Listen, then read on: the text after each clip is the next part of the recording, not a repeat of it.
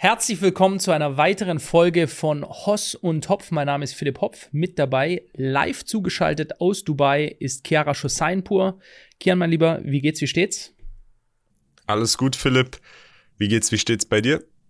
Du an sich auch ganz gut. Ich bin sehr, sehr, sehr happy, weil ich jetzt endlich, du bist mir ja zuvor gekommen mit dem Skifahren.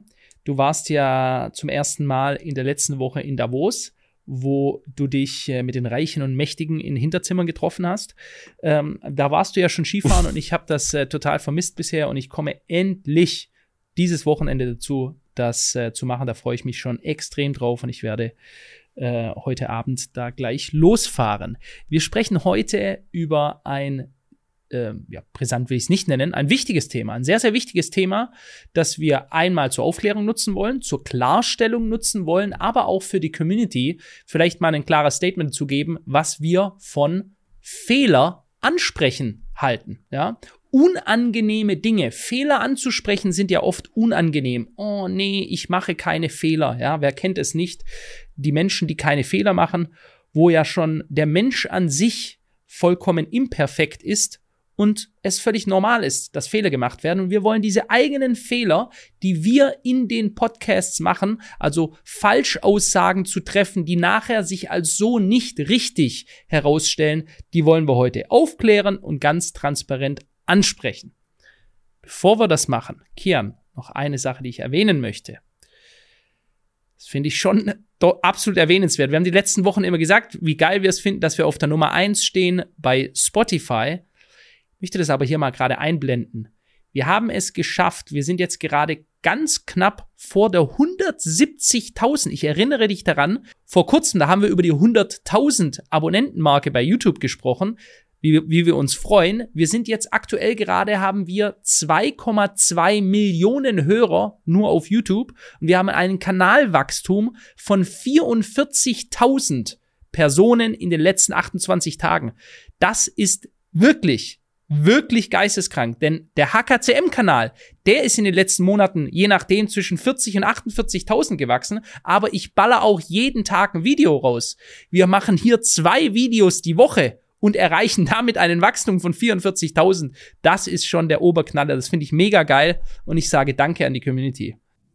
Absolut verrückte Zahlen und da muss man auch einfach mal zurückblicken, wie das Ganze gestartet ist, weil jetzt, wo wir so groß sind, man könnte meinen, wahrscheinlich der schnellst wachsende Podcast im deutschsprachigen Raum. Ich habe die Zahlen jetzt nicht geprüft, aber ich gehe jetzt mal einfach davon aus, wenn man alles zusammenrechnet, seit zwei Wochen auf der Eins oder auf der Zwei in allen Podcasts in Deutschland. Wir haben jetzt auf jeden Fall hier mehr als nur einfach einen kleinen Podcast, wo wir einfach mal über unsere Meinungen reden. Das Ganze ging ja eigentlich einfach nur los mit mir und Philipp die beide mit Finanzhintergrund von unseren jeweiligen Finanzkanälen gesagt haben, hey, wir setzen uns zusammen, wir reden über Themen, die nichts mit Finanzen zu tun haben. Wir sind beide sehr kurios und möchten das einfach erforschen, möchten zusammen diskutieren, manchmal nicht der gleichen Meinung sein und das Ganze öffentlich machen in Form eines Podcastes. Und jetzt plötzlich ist das Ding so groß, dass wir von allen Seiten Anfragen kriegen, dass plötzlich jetzt auch angefangen wird, über uns zu berichten. Und da wird dann natürlich mit größerer Reichweite, hat man natürlich auch mehr Verantwortung in Sachen, was man in irgendeiner Weise als wahr oder nicht wahr oder Fakt oder nicht Fakt darstellt, muss dementsprechend auch vorsichtig sein. Und da wird jetzt eben auch genau hingeschaut. Und äh, ich finde das ehrlich gesagt gut, weil mir persönlich und ich denke dir auch, Philipp, ist es auch einfach wichtig, Dinge so darzustellen, wie sie auch wirklich sind. Wir sind nicht irgendwelche Marionetten von irgendwem und haben irgendwelche Interessen, die wir hier indirekt verfolgen wollen. Der Podcast war bisher auch keine Goldgrube oder ein Goldesel. Wir haben von Anfang an keine Werbung und haben wir bisher auch noch nicht für irgendwelche Produkte auf diesem Kanal gemacht. Wir haben YouTube AdSense erst vor kurzem eingeschaltet. Das sind die Werbeeinnahmen, die bei YouTube laufen. Auch bei Spotify oder den anderen Podcast-Plattformen haben wir bisher keine Werbung und die Werbeeinnahmen, die wir aus YouTube bisher generiert haben, haben wir auch zu 100 Prozent bisher zurückgegeben an unseren Podcast-Wettbewerb Wettbewerb, der ja eigentlich nur im Grunde genommen die Leute belohnt, die den Podcast schauen und Clips aus uns schneidet und zu unserer Reichweite beiträgt. Das heißt, wir haben unsere Reichweite erhöht, aber wir haben keinen einzigen Cent bisher mit diesem Podcast verdient und es war auch nie unser Ziel, damit Geld zu verdienen oder irgendwelche Marionetten von irgendwelchen Interessen zu sein, sondern wir stecken hier wirklich mit Haut und Haaren dahinter, äh, vertreten unsere Meinungen, lesen Quellen vor, teilen Tweets, teilen äh, verschiedene Meinungen und da kann es eben passieren, dass wir falsch liegen und ich glaube, Philipp, das Wichtigste beim Falschliegen ist nicht nur sich das Ganze einzugestehen, sondern das Ganze als Chance zu nutzen. Aber lass uns doch mal erstmal darauf eingehen, wo lagen wir falsch? Jo, also falsch liegen, Leute. Wir, wir bringen sehr viel Content raus. Wir sprechen über viele Dinge, dass man da hin und wieder mal falsch liegt und was Falsches sagt sollte man nicht erklären müssen, dass das, äh, dass das vorkommt. Es ist so und auch wir machen Fehler. Wichtig ist immer nur, wie geht man damit um? Ist man transparent? Ist man gewillt, diese Fehler in Zukunft zu verbessern? Das wird Kia nachher verkünden. Da wollen wir mit einer Transparenzoffensive starten, dass wir hier ganz klar zeigen, auch dass wir gewillt sind, uns der Wahrheit hier zu verschreiben, aber dass es immer passieren kann, dass man falsch liegt. Und jetzt haben wir jeweils uns mal ein paar Dinge aufgeschrieben, die uns aufgefallen sind. Wir werden dann jetzt auch, wenn wir darüber sprechen, den jeweiligen Podcast einblenden, damit die Leute auch wissen, um was es hier wirklich geht. Man kann ja nicht davon ausgehen, dass jeder jeden Podcast gesehen hat. Kian, willst du anfangen mit dem ersten Punkt oder soll ich? Ich fange gerne an mit dem ersten Punkt. Ich habe mir zwei Punkte aufgeschrieben, die ich so eingebracht habe in dem Podcast, die sich jetzt als falsch herausgestellt haben. In beiden Fällen, auch hier Kritik an uns selber, haben wir nicht eingeblendet im Podcast, als ich darüber gesprochen habe, worum es da ging. Denn in beiden Fällen habe ich einen Tweet als Quelle benutzt, den man mindestens hätte einblenden können oder auch verlinken können damit jeder vielleicht erstens nochmal direkt selber für sich nachprüfen kann, woher diese Aussage kommt. Zweitens mich darauf hinweisen kann, gegebenenfalls, dass sich das als nicht wahr dann am Ende herausgestellt hat danach. Und drittens, dass man auch nachvollziehen kann, woher ich das überhaupt nehme. Und der erste Punkt hier war aus Folge 118 und zwar bei Minute 46. Die Folge hat den Titel Müssen wir uns auf Krieg in Europa vorbereiten? Und äh, da habe ich bei Minute 46 auch hier wieder aus einem Tweet, der jetzt auch hier mal eingeblendet ist, vorgelesen bzw. die Quelle entnommen. Ich habe es auch auf TikTok gesehen an dem Tag, dass Zelenskis Frau in New York bei einem Aufenthalt von Zelensky, also dem ukrainischen Präsidenten, 1,2 Millionen für Cartier-Schmuck ausgegeben haben soll. Und das hat sich jetzt mittlerweile als falsch herausgestellt. Und zwar gab es da Recherchen, die besagen, dass Zelensky und seine Frau zu dem Zeitpunkt, an dem diese Rechnung, die als Beweis dort gilt, nicht mehr in Amerika, sondern in Kanada waren. Da würde man jetzt sagen, okay, erstmal grundsätzlich dieser Fakt und der Fakt, dass da eine Rechnung ist mit ihrem Namen von Cartier und zum gleichen Zeitpunkt in Kanada kann ja auch sein, dass erstens vielleicht jemand anderes für sie dorthin gegangen ist und unter ihrem Namen das Ganze ausgeführt hat oder zweitens sie gar nicht mit ihrem Mann mitgegangen ist nach Kanada, weil sie ja vorher, ein paar Tage vorher in Amerika waren. Aber dann geht's weiter, denn äh, die Quelle, woher überhaupt dieser Beleg kommt, ist ein Video, ein YouTube-Video von einem Bildschirmvideo einer Instagram Story Aufnahme. Das heißt, diese Instagram Story Aufnahme existiert nicht mehr. Das Profil, das diese Instagram Story geteilt hat, ist eine Mitarbeiterin, angebliche damalige Mitarbeiterin von Cartier gewesen, die das auch berichtet hat. Diesen Instagram Account gibt es nicht mehr. Und ähm, die Person kann auch keiner verifizieren, ob sie wirklich bei Cartier gearbeitet haben soll. Und es gibt auch nichts und gar nichts, niemanden, der die Person kennt, in irgendeiner Weise nachweisen kann, dass das echt ist. Und dementsprechend wird das aktuell, und würde ich auch zustimmen, eher als nicht wahr gekennzeichnet als als wahr. Natürlich könnte man da jetzt sagen, vielleicht wurde das aus dem Verkehr gezogen, vielleicht dies, vielleicht das. Aber für mich ist es eindeutig, ich will hier keine Sachen darstellen, die in irgendeiner Weise vielleicht sind oder möglicherweise, sondern Dinge, die wirklich faktisch wahr sind. Vor allem, wenn es eben so schwerwiegend ist. Deswegen ziehe ich das auf jeden Fall ganz klar zurück. Entschuldige mich an dieser Stelle auch dafür, dass ich das so äh, verbreitet habe. Wie gesagt, ich habe es selber auf Twitter gesehen den Tag über, ich habe es auf TikTok gesehen, ich habe aus einem Tweet zitiert, der auch eingeblendet äh, sein hätte sollen. Und ähm, ich werde mir da auch auf jeden Fall in diesem Punkt noch mehr Mühe geben, Dinge, sei es aus Tweets, nicht nur einzublenden, sondern auch nochmal ausführlicher in dem Moment zu recherchieren. Okay, finde ich gut. Punkt Nummer eins bei mir. Wir haben einen Podcast gemacht äh, zur, zu den Rockefellers. Ja? Also, wie hieß der denn hier? Die mächtigen Prinzipien der Rockefeller-Familie. So hieß unser Podcast. Ja? Und dabei gibt es jetzt hier auch ein offizielles Dokument. Das sind Faktenchecker, die das recherchiert haben. Denn ich bin nicht der Einzige, der das quasi auch mit übernommen hat. Da wurde eine Behauptung von mir aufgestellt. Ich lese mal ganz kurz vor. Manche Leute verbreiten, die US-Milliardärsfamilie Rockefeller habe den Feminismus erfunden. Dabei kämpften Frauen schon um ihre Rechte, als John D. Rockefeller Sr. noch gar nicht geboren war. Das mag sein, ob wenn Frauen für ihre Rechte gekämpft haben, ob das dann schon immer der Feminismus in der klassischen Form war, wie er heute auch politisch ausgeführt wird, das lassen wir mal dahingestellt. Aber es geht noch weiter. Haben die Rockefellers den Feminismus erfunden, um die traditionelle Familie zu zerstören? Fragezeichen. Das wird in sozialen Netzwerken behauptet. Ich lese mal hier unten äh, weiter. Fragwürdige Her Herkunft der Behauptung. Bei dem Ausschnitt handelt es sich um einen kleinen Teil eines YouTube verbreiteten Videos der deutschen Blogger Hoss und Hopf mit einer Länge von rund 46 Minuten zum Thema die mächtigen Prinzipien der Rockefeller-Familie. Darin sagt der Finanzunternehmer Philipp Hopf, es gebe ein Zitat von Nicholas Rockefeller, der Zitat, ein weiterer Nachfahre der Rockefellers sei. Tatsächlich gibt es einen kalifornischen Rechtsanwalt Nicholas Rockefeller, der allerdings nicht mehr Mitglied der Rechtsanwaltskammer Bar Association ist.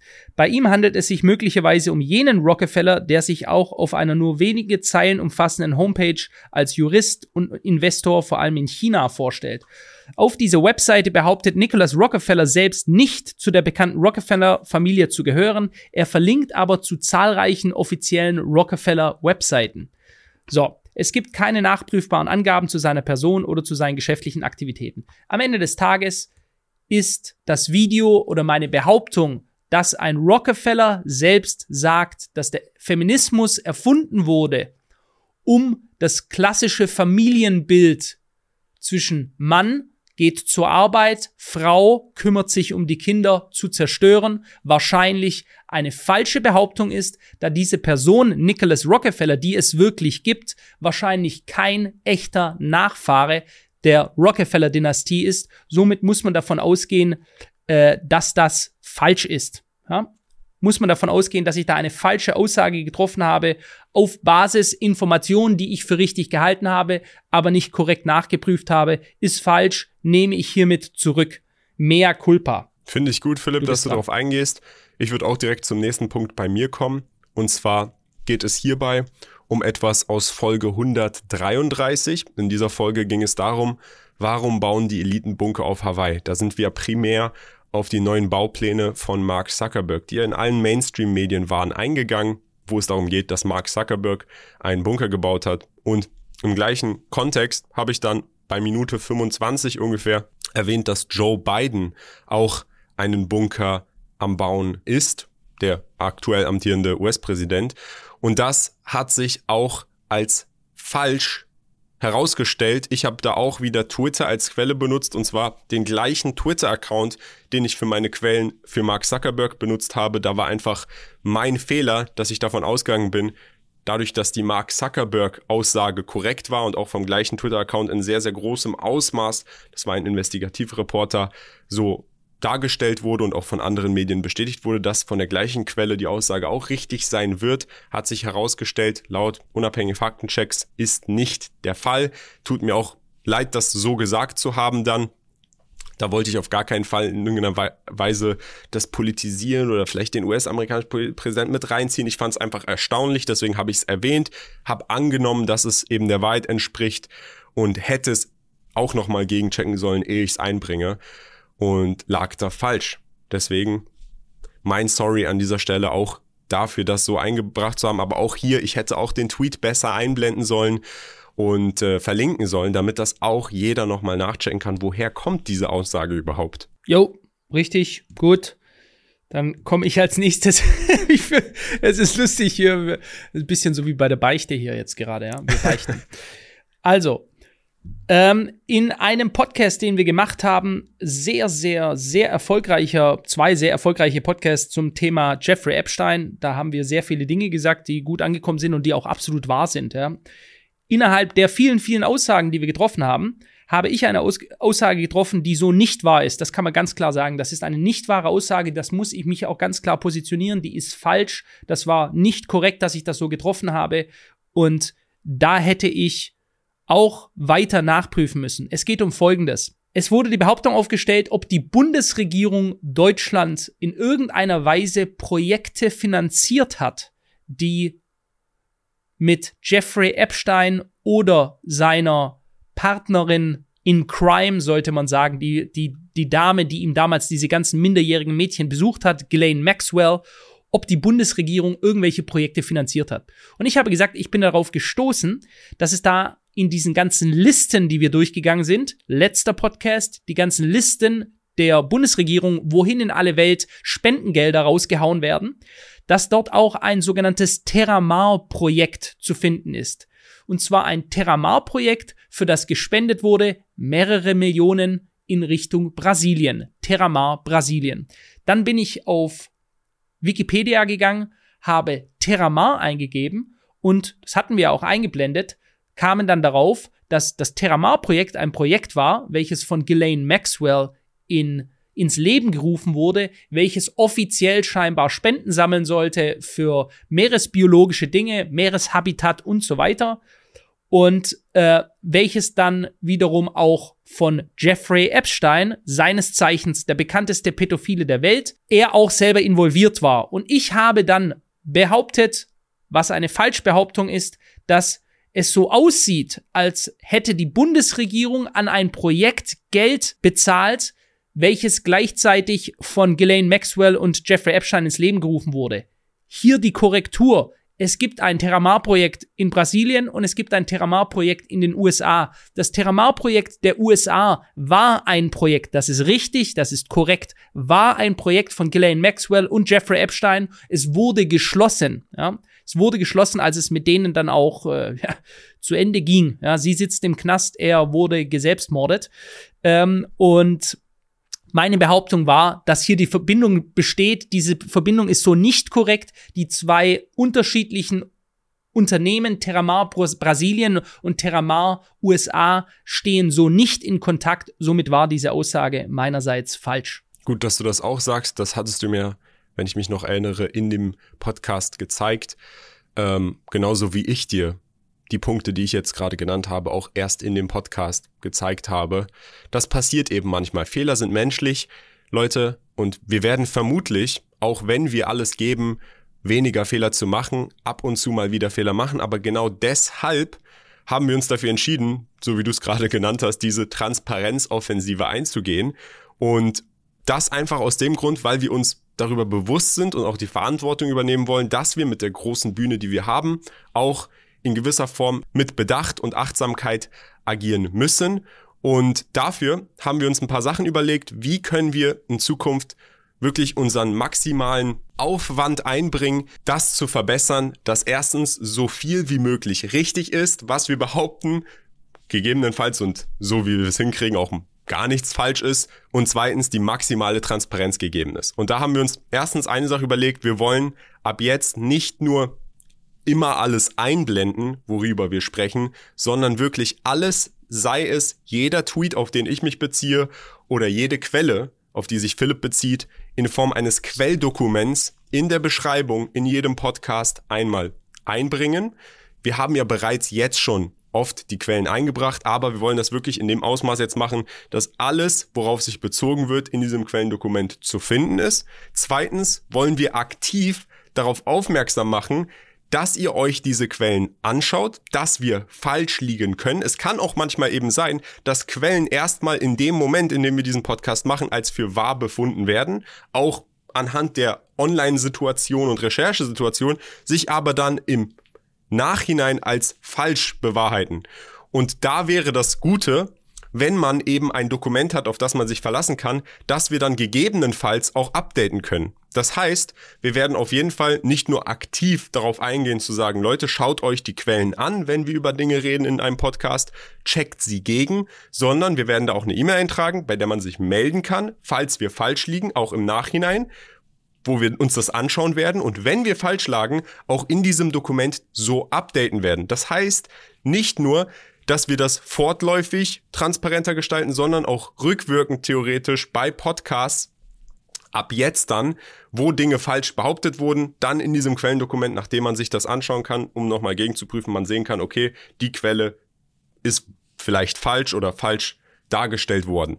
Das ist, glaube ich, ganz, ganz wichtig, damit jeder alles 100% nachschauen und nachprüfen kann, für sich selber auch. Das ist ganz wichtig, dass wir das machen. Deswegen ist es die Transparenzoffensive, weil wir uns äh, unsere Rolle hier auch bewusst sind und auch mit weiterem Wachstum, den wir erzielen, nicht äh, die Geschichtenerzähler sein wollen. Es gibt natürlich auch immer Situationen, die außerhalb unserer Verantwortung, aber auch unserer Macht liegen. Als Beispiel führe ich hier mal an, dass es unglaublich viele Leute gibt, die Shortclips, also Kurzclips von unseren, ähm, von unseren Podcasts drehen. Das heißt, wenn wir ein Thema 45 Minuten lang behandeln, dann versucht man das, eine, eine Kernaussage, eine virale Aussage auf 30 bis 60 Sekunden runterzuschreiben oder runterzuschneiden, sollte ich sagen. Und dann werden oft die Aussagen komplett verdreht. Ja, wir hatten das schon gesehen. Beispielsweise hatten wir mal über die Vergangenheit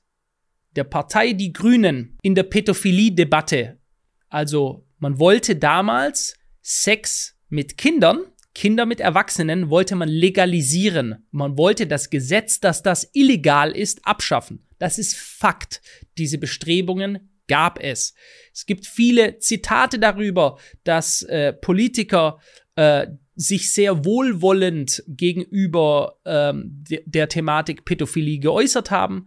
Und äh, einen davon hatte ich damals vorgelesen. Das ist Daniel Kohn-Bendit von den Grünen. Der hatte ein Buch geschrieben. Dieses Buch heißt Der große Bazar. Ja. Was auf diesem Bazar wohl zu finden ist, kann sich jetzt jeder selbst vorstellen. Auf jeden Fall hatte ich dort Ausschnitte vorgelesen, die seine ähm, ja, äh, die seine, sein Wohlwollen, seine Faszination kleiner Kinder, wenn sie ihn berühren, ausgedrückt haben. Das hat er selber gesagt. So, in einem Video wurde das dann so runtergeschnitten, als wie wenn ich das selber vorlesen würde im Sinne von ich stehe dazu, ich finde das gut. Da wurde quasi die komplette Kernaussage, dass ich mich ganz klar gegen diese Sachen positionieren, dass wir uns hier hinstellen in diesem Podcast und ganz klar Stellung beziehen, dass wir sowas für abartig halten absolut abartig, wurde in einem Shortclip umgedreht und dann sah es so aus, wie wenn ich jetzt gerade irgendwie dem Kian von äh, pädophilen Fantasien erklär, äh, erzählen würde. Ja? So, und es gibt weitere Themen, äh, Thema Abwasser. Wir haben mal ein Thema, einen Podcast gemacht zum Thema Wasser, Wasserqualität und wie ich das sehe, weil ich mich sehr intensiv über einen langen Zeitraum damit beschäftigt habe. Und dabei habe ich gesagt, dass die Kläranlagen heutzutage beispielsweise nicht Medikamentenrückstände in der ganzen mannigfaltigen Form. Es gibt ja tausende unterschiedliche Wirkstoffe, zigtausende unterschiedliche Medikamente, dass die Kläranlagen diese eben nicht rausfiltern können, sodass eben in verschiedenen Wasserproben, wenn man in unseren Flüssen schaut oder auch in unserem Wasser schaut, immer die Rückstände von Antibiotika gefunden werden, die Rückstände beispielsweise von den Medikamenten gefunden werden, die bei einer Chemotherapie mit Patienten eingesetzt werden, weil die aus den Krankenhäusern massenweise ins Abwasser geleitet geleitet werden und durch die Kläranlagen nicht gänzlich entfernt werden können. So, was wurde daraus gemacht in verschiedenen Videos? Da haben dann Leute gesagt, der Philipp Hopf behauptet, dass Krankenhäuser direkt dass quasi die Abfälle, das würde direkt ins Leitungswasser kommen. Also die Krankenhäuser würden ihre Abwässer direkt ins Leitungswasser reinleiten. Das ist natürlich vollkommener Blödsinn. An sich sollte jeder wissen, dass Abwasser, was durch den Gully geht, erstmal durch eine Kläranlage geht, bevor es wieder aufbereitet ins Trinkwasser geht. Diese Aussage wurde aber so verschnitten, dass es nachher so aussah, als würde ich quasi behaupten, dass der ganze Dreck geht direkt ins Trinkwasser rein. Das ist natürlich nicht so, das war auch nie meine Behauptung. Und was ich damit nur sagen möchte ist, Leute, seid auch vorsichtig, schaut euch bitte unsere ganzen Aussagen an, schaut euch die Podcasts an und nicht der Aufreger zu sein in irgendeiner Aussage, wenn der Kian, ich hätte da auch mal für den nächsten Podcast, was ich da erst gesehen habe, äh, da wird eine Aussage vom Kian 40 Sekunden runtergeschnitten und dann reißen sich alle das Maul danach und beschweren sich und sagen so einen Schwachsinn. Die haben aber keine Ahnung, von was wir eigentlich geredet haben, weil der Zusammenhang der Aussage komplett aus dem Worum Sinn genommen wurde oder Aussage, die Philipp? Logik dessen. Ich müsste mal ganz kurz schauen. Ich habe mir das nämlich Seit einer Woche habe ich das auf meinem Thumbnail. Das ist das Thema der Bäcker Kamps. Erinnerst du dich noch? Wir haben mal darüber gesprochen, dass ein ganz positives Thema, dass jeder Mensch alles erreichen kann, wenn er seine Ziele langfristig verfolgt, nicht aufgibt. Und ich habe als Beispiel den Bäcker Kamps herangeführt, der eben früher ein einfacher Bäcker war. Dann hatte er durch seinen Geschäftssinn, ja, dadurch, dass er verstanden hat, wie das Bäckerhandwerk mit dem Kaufmännischen verbunden wird, hat er es geschafft, eine große Bäckereikette aufzubauen. Und dann habe ich gesagt, er lebt jetzt heute auf der Yacht oder der hat eine Yacht. Der Mann ist sehr erfolgreich und ich wollte damit als, das hast du dann auch gesagt, als Beispiel anführen, wie es in absolut jedem Bereich, den man sich nur vorstellen kann, möglich ist, erfolgreich mhm. zu werden. So, also willst du, dass wir es gleich mal kurz ja, durchgehen? Lass uns das ich gerne mal durchgehen. Und was war dann meine Aussage, die da aus dem ich, Kontext ich, gerissen wurde? du hast es, du hast es einfach nur, du hast es einfach nur bestätigt, ja, dass du der Meinung bist, dass jeder es schaffen kann in einem Bereich, ja. Im Endeffekt, wir haben es beide gesagt. Und dann Kommentare waren halt einfach nur, wer das Gehalt von Bäckern kennt, weiß, dass er seinem Reichtum auf der Abzocke seiner Angestellten aufbaut. Okay. Reicher Mann und armer Mann standen da und sahen sich an, und der Arme sagte bleich, wär ich nicht arm, wärst du nicht reich. Also er will damit sagen, jeder reiche Mensch ist nur reich, weil ein anderer arm ist. Es ist also nur Jetzt möglich. verstehe ich auch den ersten Kommentar, da geht jemand quasi darauf ein, dass er sagt, der Bäcker ist reich, weil er seine Mitarbeiter ausbeutet, weil die zu einem geringen Gehalt ja, die Brötchen ja. verkaufen. Richtig, ja, entweder das oder weil die Brötchen viel zu groß sind, die Marge zu teuer, dass nee, es nee, der Bäcker, ist. der wird ja reich. Der, der, ich also, glaube, er meint einfach, der Bäcker oben, dem die Backkette gehört, der wird reich. Warum? Weil er die Leute ausbeutet, die die Brötchen zu einem geringen Gehalt verkaufen und er sich die Profitmarge selber in die Schuhe einsteckt. Da gab es ja auch Richtig. Debatten. Ich weiß nicht, warum das so oft jetzt in letzter Zeit auch vorkommt, aber wo Leute dann sagen, ist es gerechtfertigt, dass Jeff Bezos so viel Geld verdient mit Amazon, aber die Bandarbeiter, die dort, weiß ich nicht, die Pakete beispielsweise einpacken, dass die nicht den Großteil des Gewinns von Amazon kriegen, weil die sind ja die, ohne die das nicht klappen würde. Ja.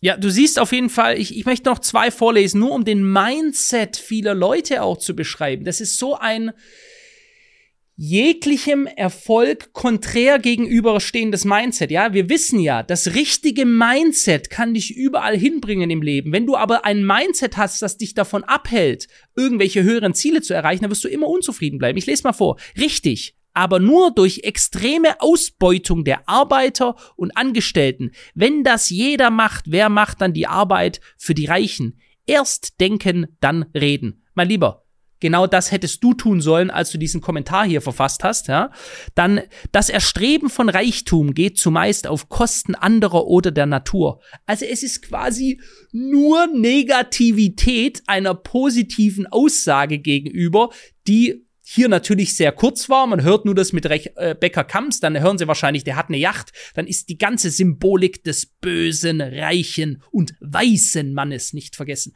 Der böse, reiche, weiße Mann, er beutet sie alle aus und er wird nur reich, weil er andere unterdrückt und ausbeutet. Mit dieser Denkweise, Leute, da kommt ihr keine drei Zentimeter weit. Das garantiere ich euch. Das ist die einfachste Prognose, die ich je stellen könnte. Wenn du so eine destruktive Einstellung hast, dass du denkst, du zerstörst die Natur, du zerstörst deine Umwelt, du zerstörst deine Mitmenschen, um dich selber zu bereichern. Also du schaffst das nur, wenn du alles andere kaputt machst. Da wird das Leben dafür sorgen, dass du nie dahin kommst in diese Position. Du wirst nie feststellen können, wie falsch du eigentlich gelegen bist, weil du gar nie erst dazu kommst, solche Ziele zu erreichen. Also einen gewissen Wohlstand und damit Freiheit für dein eigenes Leben zu bekommen. Ja, ich glaube, das Thema ist aber auch ein sehr, sehr großes. Vielleicht sollten wir doch einen extra Podcast machen. Ich habe ja gerade das Beispiel mit den Amazon-Mitarbeitern gesagt.